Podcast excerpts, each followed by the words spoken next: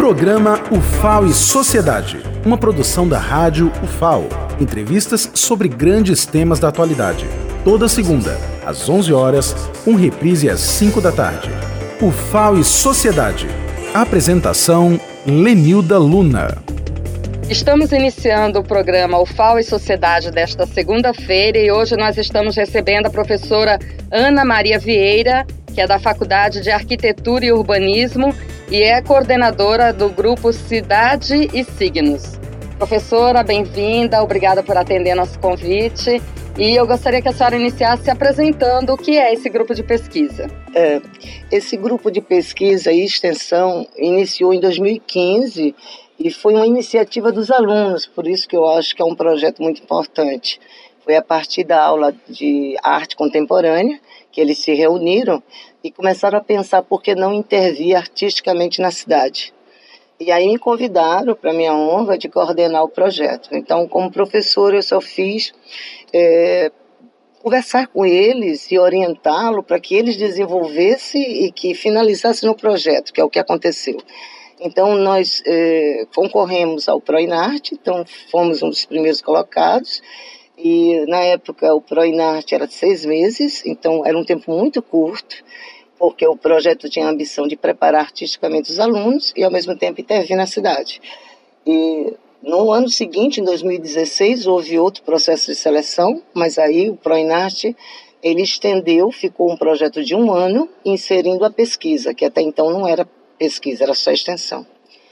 E, e, nesse sentido, o prazo de um ano foi um prazo muito bom, porque aí deu muito bem para desenvolver uma pesquisa para cada bolsista e aumentamos o número de bolsistas, foi para quatro. E também, mais uma vez, o projeto foi selecionado e acho que recebemos uma colocação também muito boa. É, e nesse ano o, o ProInarte aumentou, foi um prazo agora, se não me engano, 18 meses, então foi uma extensão maior então pegando três semestres, e por isso também, quer dizer, tem um lado positivo, porque é mais longo, mas um lado negativo, porque como é longo, permite, uma mobilização muito grande dos bolsistas, alguns eh, terminam saindo para aquela bolsa institucional, então quebra um pouco o trabalho.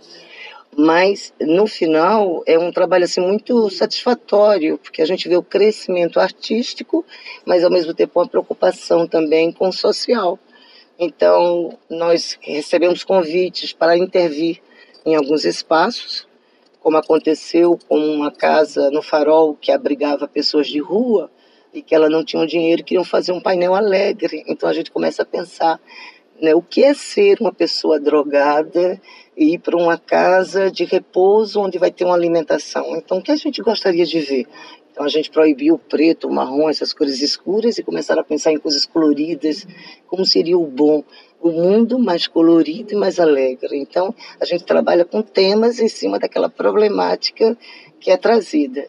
Então geralmente a gente não pode dar o material, mas dá a mão de obra. E, e o projeto é só deles e eu só faço coordenar e orientar. Então ficou um trabalho muito bonito. E ela agradeceu muito, foi na parede logo de entrada e depois é interessante porque era para a gente pintar também o refeitório, mas aí o, os próprios é, moradores de rua se mobilizaram e, e eles mesmos pintaram o refeitório. Então, é, então a gente viu que a missão foi cumprida, porque a gente começou com uma coisa bem artística e depois isso não inibiu para que eles também é, trabalhassem. Então eu acho um projeto muito bonito e, sobretudo, porque ele inspirou a proposta levada para o departamento de criar uma disciplina chamada arte urbana, que atualmente, inclusive, os bolsistas que estão aqui, eles são monitores dessa disciplina.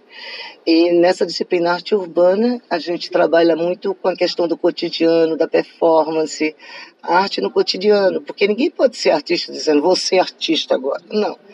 O ser artista, ele é 24 horas.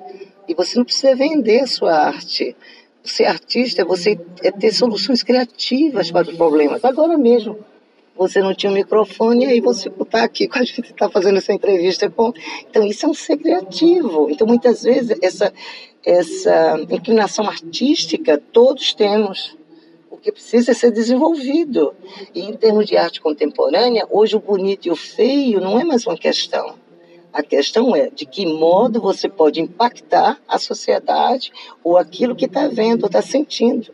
É o impacto em você que faz com que você diga isso é arte, isso não é arte. Deixa eu explicar aqui aos nossos ouvintes que a gente está tendo uma assembleia aqui no hall da reitoria e por isso vai ter uma certa interferência, mas vamos continuar assim mesmo, né? É o burburinho, mas faz parte aí das várias atividades que acontecem na UFAL. Eu acho interessante, professora, o que a senhora coloca, porque a gente tem uma concepção, às vezes, quem está de fora, do curso de arquitetura, design, desses cursos da faculdade de arquitetura e urbanismo, uma dimensão muito técnica. E a gente percebe que tem essa dimensão social, política, de solidariedade e como o ambiente ele transforma o humor das pessoas. A senhora falou aí de uma experiência que provocou uma mobilização dos próprios moradores de rua de pensar, bom, a gente está numa situação muito difícil, mas quer um ambiente mais bonito. É isso que esse grupo, assim, de certa forma, transforma o ambiente. Tudo bem, é. E também do público, por exemplo, a gente já fez intervenção em praças. Uma praça ali na, na, na Bomba da Marieta, que é uma praça muito sem graça, que ninguém nem nota que é praça. E aí um grupo foi lá, interviu, começou a pintar os bancos. Então a gente muitas vezes faz isso. Claro que isso transgride um pouco, porque às vezes a gente não pede permissão. Mas eu acho que a prefeitura gostou, porque havia um projeto até depois que a gente descobriu com a Casa Jardim, uma parceria para remodelar a praça. Inclusive, nós temos uma bolsista que está conosco desde 2015, que é a Yara Barbosa, ela já é, é também conhecida como Pão, então ela já está sendo conhecida e está sendo inclusive contratada os seus serviços artísticos e isso é uma parte também positiva do projeto, está dando certo. Então a ideia é essa, por exemplo, quando você me chamou, eu poderia vir sozinha, mas eu quis trazer os bolsistas, porque a ideia é promovê-los como jovens artistas. E eu digo sempre, olha, vocês vão se formar em design ou arquitetura, mas vocês também podem ter uma formação artística mais aprofundada. E entre um design, só design, e um design artista, eu, vou, eu contrataria um design artista. A mesma coisa um arquiteto, causa da sensibilidade. No momento que você explora a sua sensibilidade, você tem uma, um, uma coisa, uma apuração, uma sensibilidade maior para as cores, para as texturas, para as composições, porque você tem uma formação como se fosse dupla. Ainda que a arquitetura dê um pouco de arte, mas ela não aprofunda a arte. Né? Então, assim, eu gostaria até de passar para eles assim, a experiência. Agora, o duro de ser bolsista do Cidade Signo é que no momento a gente estimula para eles fazerem intervenção e fazerem loucuras e ao mesmo tempo tem que prender eles na cadeira para poder eles fazerem pesquisa, porque cada um tem uma linha de pesquisa sobre arte urbana. Ah, muito interessante. Então vamos começar a ouvir aqui também a participação dos estudantes Vamos começar com a Ana Luísa Costa. Ana Luísa, você é estudante de design. design. E qual é a sua participação aí nesse grupo? Conta um pouco a história. Eu entrei em fevereiro e logo eu fui atraída mesmo por essa questão, por esse viés mais social, né? Como o design, ele é um, um, um modelo de estudo que nasce com a, com a área industrial mesmo, ele é propriamente urbano e ele, é, ele se mescla muito com a sociedade e isso é muito pouco explorado. Então, quando eu entrei no design, eu queria ver realmente como a, o meio artístico, as intervenções artísticas poderiam, sim, mudar o cotidiano urbano mesmo. E aí, através disso, lá eu comecei a fazer a pesquisa sobre, sobre fotografia. Então, como a gente já tem esse viés propriamente da cidade, é fotografia de rua, então a gente consegue ver, explorar bastante como a captura mesmo fotográfica ela é, primeiro, interdisciplinar, né? A gente vê bastante questões de psicogeografia e tudo mais, então a gente tem um contato com outros cursos para desenvolver as nossas pesquisas. E como a gente usa para analisar o espaço através da nossa pesquisa o método deriva, que é, vem da literatura também, então nisso já vem psicologia, geografia, letras, enfim. A gente acaba a gente acaba que tem uma mescla dentro da própria universidade. Eu acho que é por isso que também a gente desenvolve tanto trabalho dentro da universidade. E você é, já fez exposições? É, o que que o que que esse curso, esse, essa participação aqui nesse grupo de pesquisa está ajudando na sua visão do curso? Na verdade, é, eu ainda não tive muita oportunidade de realizar exposições. A gente, o meu primeiro, o meu primeiro evento aqui dentro da universidade foi agora com o CEA de filosofia, o que mostra de novo assim essa mescla interdisciplinar mesmo do, do projeto.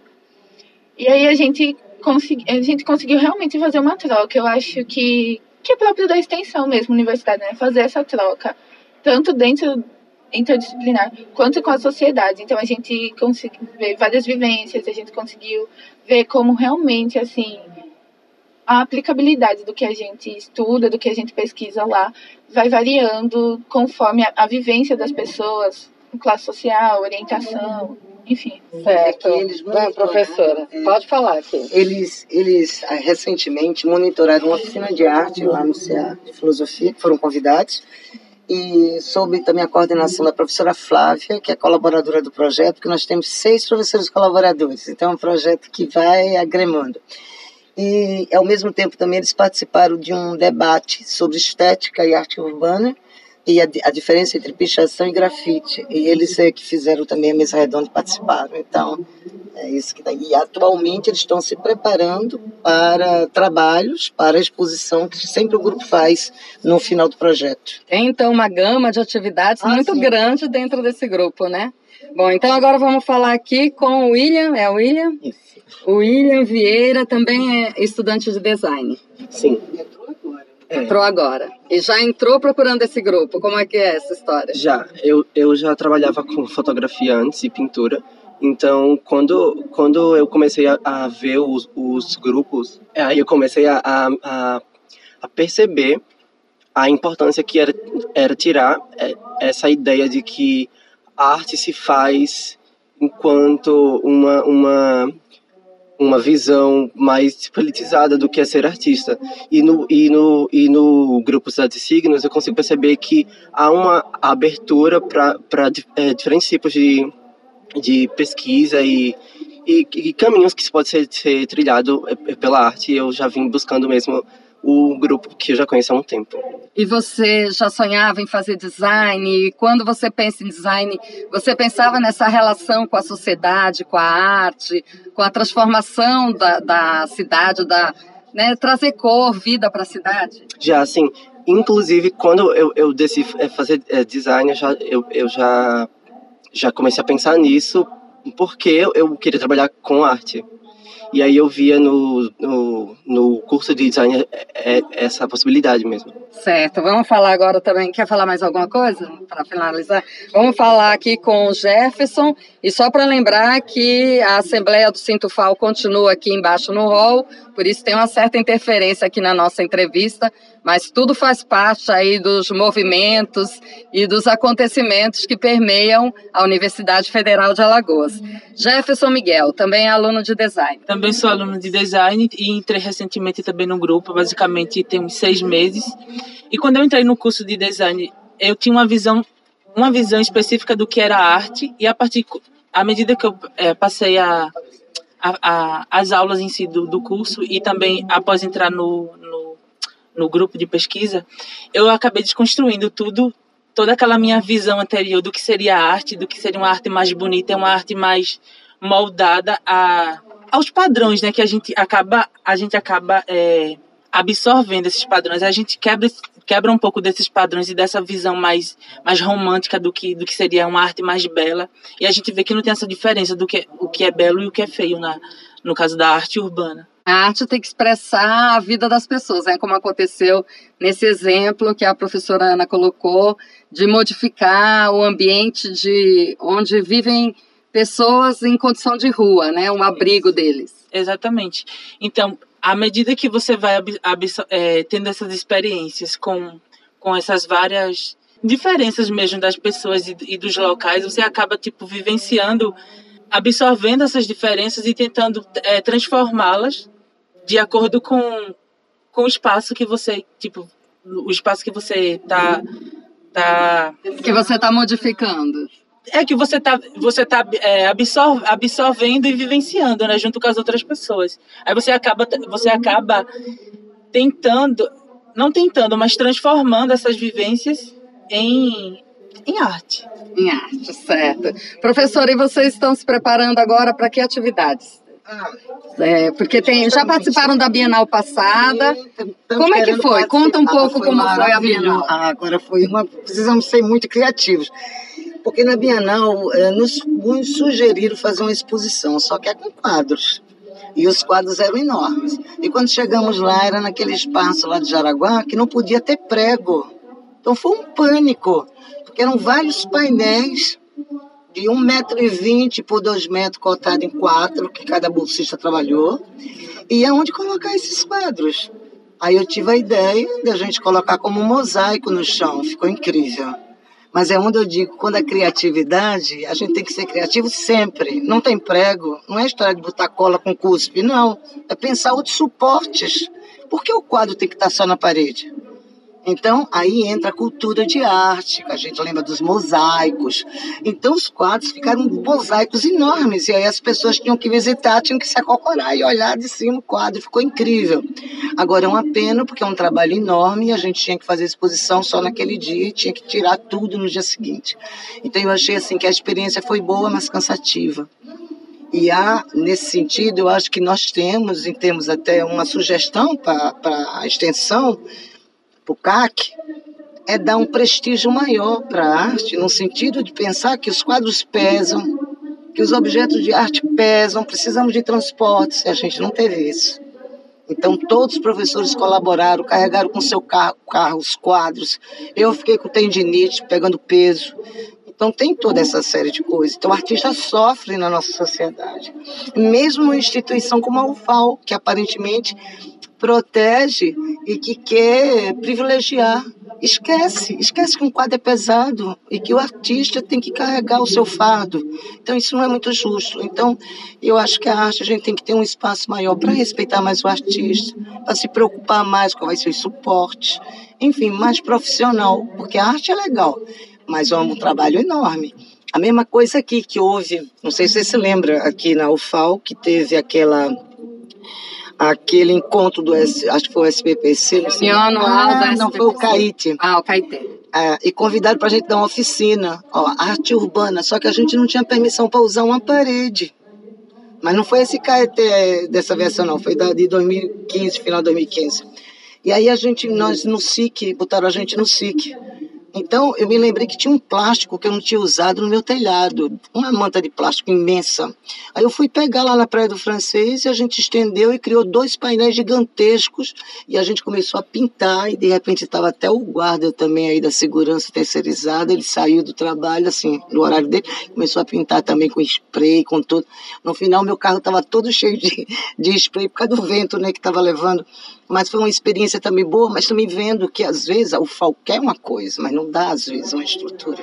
É porque a gente costuma pensar na arte já ela concluída, é, exposta, é, não imagina o trabalho de operário, né? né? O artista então, também é um operário. A gente tem que ser criativo em todos esses processos. Agora, por exemplo, a gente está preparando a exposição. Eu estou pensando em todos esses problemas. A gente está pensando em trabalhar com tapume, porque é levinho, e a gente pode criar uns buracos e, e, e instalar eles em qualquer lugar. Então eu já estou solicitando a Cinfra uns, uns tapumes mesmo fininho para eles começarem a trabalhar esses painéis com a fotografia em lambe, que é outra arte urbana, que é a fotografia transformada em lambe. Você pode fazer composições incríveis e já pensando nessas dificuldades. Agora o meu sonho, sabe qual é? Diga aí, professora. É ter um espaço aqui na UFAO como um ateliê livre, onde as pessoas podem ir fazer experiências de uma hora, duas horas. Já disse isso várias vezes na extensão. Nos dê um local com um pequeno armário só para botar as tintas, para a gente solicitar doações de tinta e de material, e haver uma espécie de rodízio de professores para fazer essas orientações. São orientações artísticas, porque a gente não pode interferir nos processos criativos, mas como um laboratório de arte. E aqueles que se sentirem mais uh, envolvidos, Aí frequenta todos os dias, mas um ateliê livre que funcione. Esse é o meu sonho. E que pudessem, esse ateliê pudesse ser frequentado por estudantes, qualquer pessoa, técnicos. É, pessoas até da rua que entram na universidade, se inscreve, entra, só escreve o nome e começa a participar. Ideia maravilhosa, professora. Espero que a gente um possa a gente divulgar ela é. aí em execução. Não, tá, para a próxima Bienal a gente está prevendo uma oficina se der, talvez vai ser em Jaraguá e vai ser incrível, porque aí a gente pode prever outras coisas. E, e, e exposição, se for possível, e dentro dessa ideia de suporte de tapumes, é como eu estou pensando. Certo. Olha, eu queria muito agradecer a participação da senhora, dos seus alunos no programa UFAO e Sociedade de hoje e dizer que nós aqui da assessoria de comunicação estamos à disposição para cobrir toda essa quantidade de atividades muito bonitas que vocês realizam porque essa é a questão que a gente foca nesse programa. É a relação da UFAO com a sociedade. A gente não vive aqui trancado em muros, numa academia, fazendo ciência só para nós, né? Mas é para o povo alagoano, para o povo brasileiro. Ai, muito obrigada a vocês pela oportunidade e aos bolsistas, porque sem eles o projeto não é nada. Então, é um projeto é, do estudante para e para a população. Por isso que eu acho, considero um, um projeto muito importante. Eu recentemente eu fui eleita coordenadora de extensão. E uma das ideias minhas é propor um banco de ideias vindo dos alunos, porque eu acho que a, as ideias dos alunos são mais criativas, me desculpe os professores, do que os professores. E aí depois procurar os professores mais adequados para coordenar o projeto, mas projetos vindo dos alunos, porque são mais criativos. Certo, professora, obrigada. Obrigada também aos estudantes. O programa Faz Sociedade de hoje fica por aqui. Se quiserem enviar sugestões de entrevistas, é só escrever para o e-mail pautas@ bascom.fal.br. Até a próxima semana.